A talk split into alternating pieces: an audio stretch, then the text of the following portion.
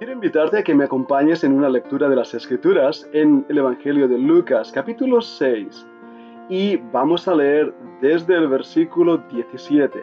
Dice así, y descendió con ellos y se detuvo en un lugar llano, en compañía de sus discípulos y de una gran multitud de gente de toda Judea, de Jerusalén y de la costa de Tiro y de Sidón, que había venido para oírle y para ser sanados de sus enfermedades. Y los que habían sido atormentados de espíritus inmundos eran sanados, y toda la gente procuraba tocarle, porque poder salía de él y sanaba a todos. Y alzando los ojos hacia sus discípulos decía, Bienaventurados vosotros, los pobres. Vamos a escuchar un nuevo podcast de nuestro grupo de estudio bíblico, este aula internacional llamada Hoy estamos apegados a Él, a Cristo, al Señor Jesucristo con nuestra tutora Cami Tomasini y el que ahora os habla, el pastor Pedro Piñol. Deseo y es mi oración que Dios os bendiga.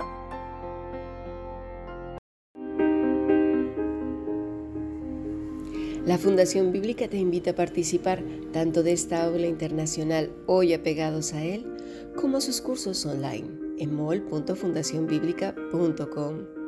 También adoración de siervos todos los martes a las 7.30 de la tarde España a través de nuestro canal de YouTube. Para cualquier información escribe a fundacionbiblica.gmail.com. Aprendamos juntos del Maestro. Te esperamos.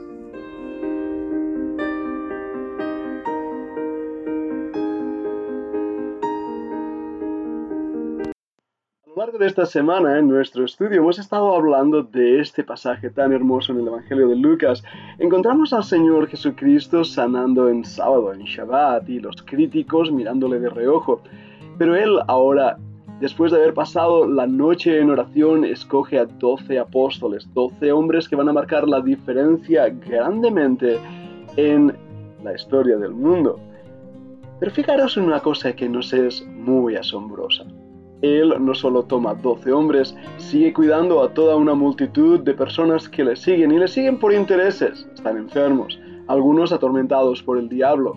Él les mira y como nos dice en otro evangelio, tiene compasión de la multitud porque eran como ovejas sin pastor. El Señor ve sus tribulaciones, sus dolores, sus angustias y Cristo decide actuar mirándoles, tiene compasión y sana. Y el versículo ahí nos habla en griego, continuamente está sanando. Qué hermosura y qué toque del Maestro. Y se dirige primeramente a aquellos que le están escuchando como pobres, vosotros los pobres. Bueno, sabemos que de pobres siempre van a estar con nosotros. El mismo Señor Jesucristo nos lo dijo. Pero hoy en este podcast quiero hablar de un tema importante la felicidad. Porque ¿quién no desea ser feliz? ¿Y qué es para ti la felicidad? Pues ya hemos hablado, tal vez tener mucho dinero, salud, tener también fama, riqueza, esplendor, gloria, hermosura, influencia, ser un verdadero artista de cine, viajar por todo el mundo entero conocido y desconocido, visitar los rincones más exóticos que puedan existir o tener aventuras de todo tipo donde la adrenalina se dispara. Eso produce la felicidad. Ser un hombre feliz es tener una mujer hermosa a tu lado. Ser una mujer feliz es tener un hombre hermoso a tu lado. ¿Qué es la felicidad? No necesitar nada ni nadie. ¿Qué es para ti la felicidad? El Señor Jesucristo en esta ocasión y en esta en, esta predicación voy a utilizar esto, aunque se usa el término el sermón, el sermón de las bienaventuranzas. Habla a una multitud que le escucha y atentamente se dirige a ellos mirándoles. No solo mirándoles, sino levantando su voz para que le escucharan. Bien hacen los que somos predicadores en aprender del Maestro, haciendo contacto visual con aquellos que nos escuchan y alzando nuestra voz para que nos escuchen bien el Señor ha estado mostrando su poder y ha estado dando felicidad a algunos que estaban abatidos desde sus enfermedades a también presionados por los mismos demonios. De hecho, el contexto nos habla como la gente estaba buscándole con todo su corazón, presionándole, y que de él salía virtud, como traduce la versión antigua, o poder, autoridad para sanar.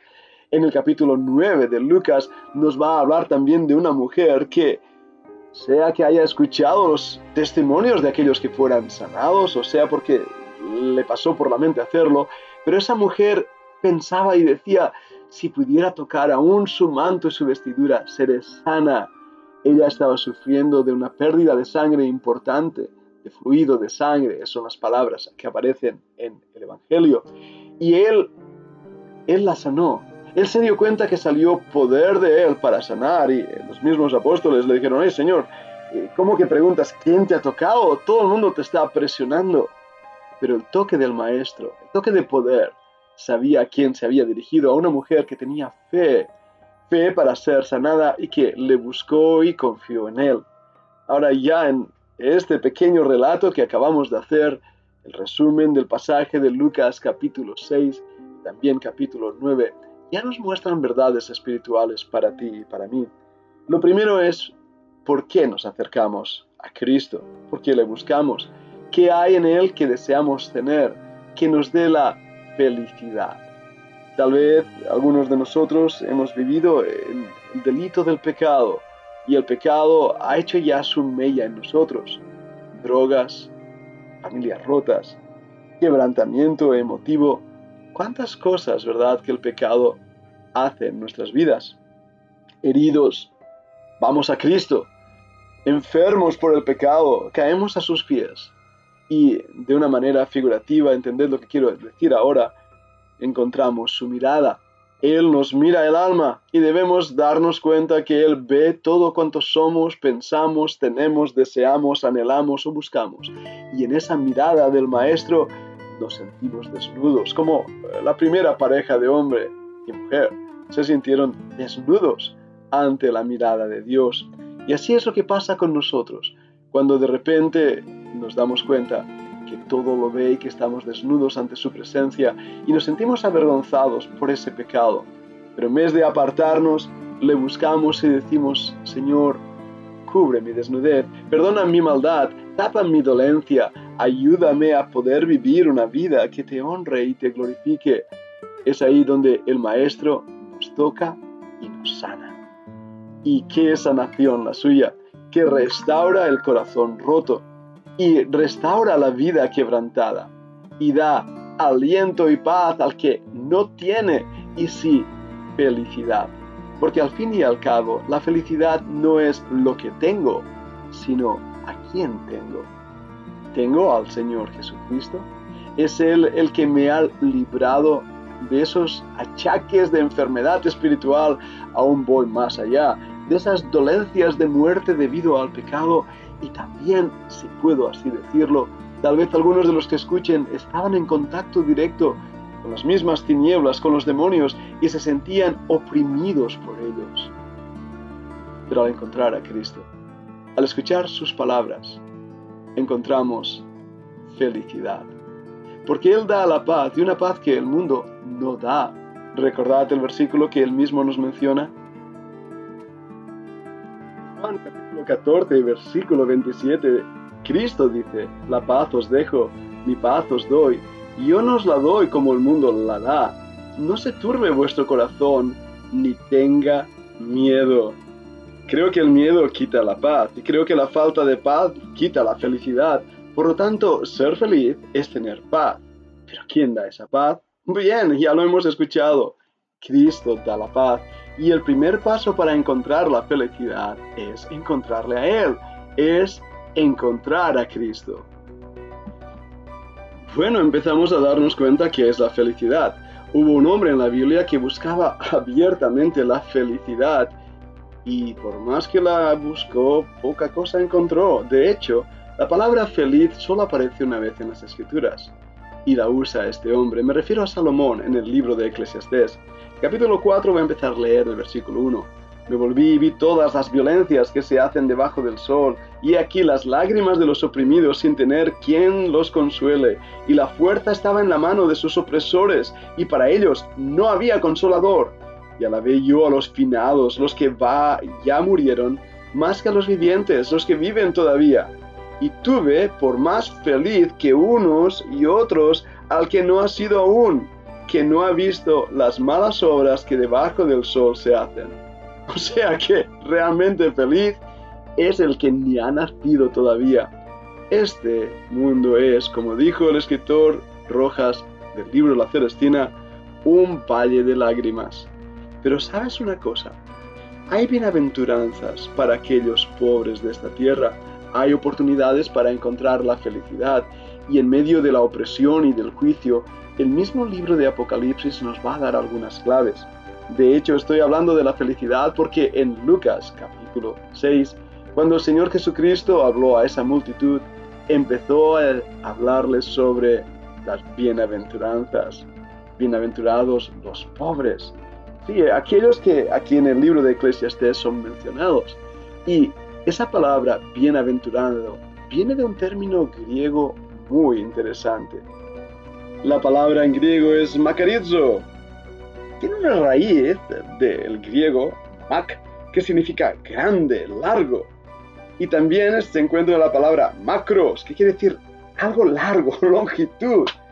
De ahí viene o denota la idea de felicidad. Por eso cuando el Señor Jesús dice bienaventurados, está diciendo felices. En Mateo capítulo 5, en Lucas capítulo 6 especialmente, se usa con ese sentido. Gozosos, dichosos, felices. Es muy interesante porque Lucas eh, lo usa muchísimo en su evangelio. El médico, el médico amado Lucas, sabía la importancia de la felicidad para el ser humano. Pero esta felicidad no va a depender de las circunstancias. Como ya he dicho, depende quién dirige tu vida. Si tienes su paz, la paz que el mundo no da, si tienes realmente el gozo, el gozo que el mundo no da, si el Espíritu Santo habita en tu vida a pesar de las circunstancias, va a haber gozo.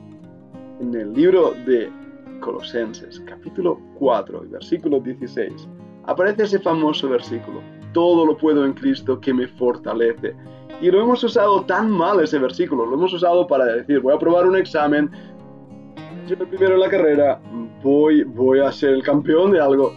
No, Pablo está usando ese versículo en un contexto que nos debe llamar la atención. El versículo anterior habla de la ayuda que ha recibido de la iglesia y que él está contento y sabe vivir en cualquier circunstancia, en la pobreza o en la riqueza, sí, en la salud o en la enfermedad. No depende de las circunstancias su felicidad, sino depende del hecho de que él confía en Cristo y ha puesto su confianza en Él y que pase lo que pase, Dios está en control. En ese aspecto, Él es verdaderamente feliz y puede confiar en el Señor. Pero me llamó muchísimo la atención descubrir en el libro de Apocalipsis estas bienaventuranzas. ¿Quieres acompañarme? Hemos hablado de Mateo 5 y de Lucas 6 y hablaremos más a lo largo de esta semana, introduciendo mañana en el podcast de mañana el tema, pero me gustaría hablar un poquito de estas bienaventuranzas en medio del juicio de Apocalipsis. Ven, acompáñame, vamos a escuchar la segunda parte de este podcast.